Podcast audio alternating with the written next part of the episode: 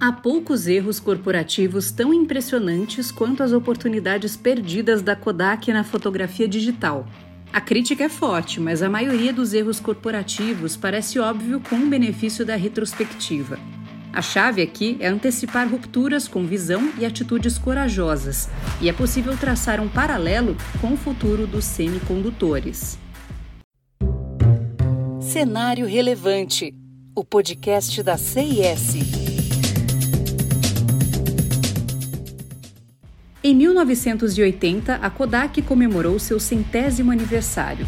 À época, já havia estabelecido uma liderança absoluta na produção de materiais fotográficos. Apesar do equipamento fotográfico estar se tornando algo cada vez mais acessível naquela década, a fabricação das fotografias em si era um processo caro e demorado, e chegava a levar semanas para que um filme revelado fosse entregue ao dono.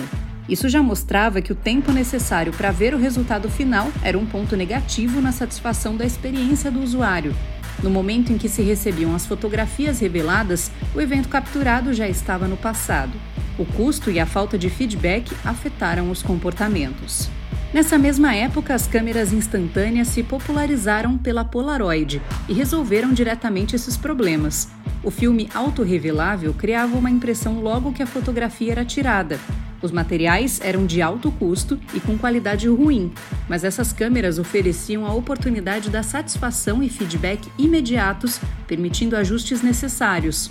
Tais equipamentos tornaram-se um nicho e ainda podem ser comprados nos dias de hoje, embora não dominem o mercado.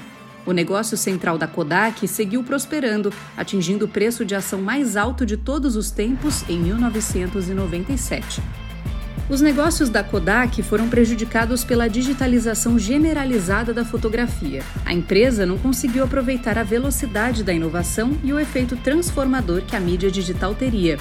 Mesmo tendo as chaves para a tecnologia, a Kodak falhou em capitalizar essa vantagem.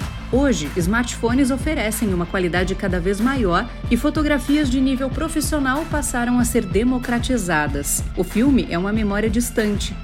E o que essa história nos ensina?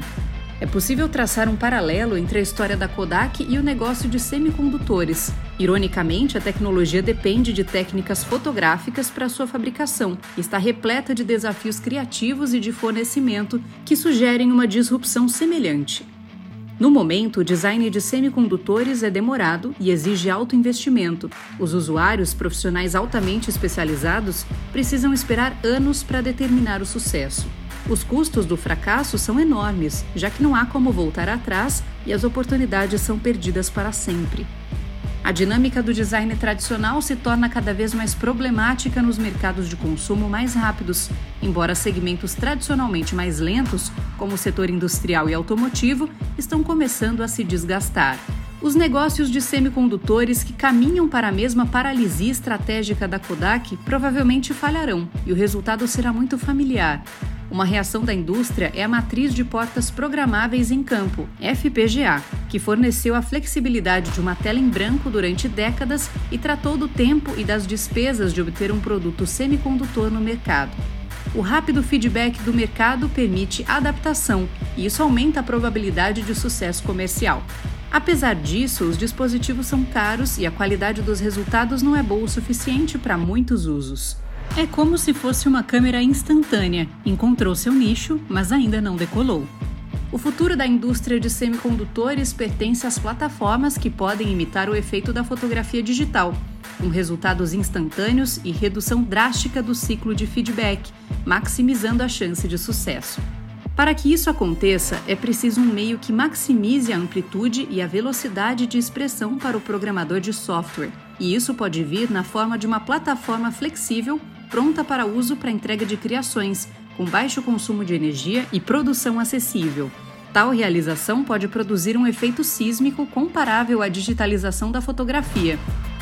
Em um mercado de semicondutores amplamente previsto para ultrapassar 600 bilhões de dólares em 2022, as recompensas serão excelentes para aqueles com coragem e criatividade para fazer acontecer.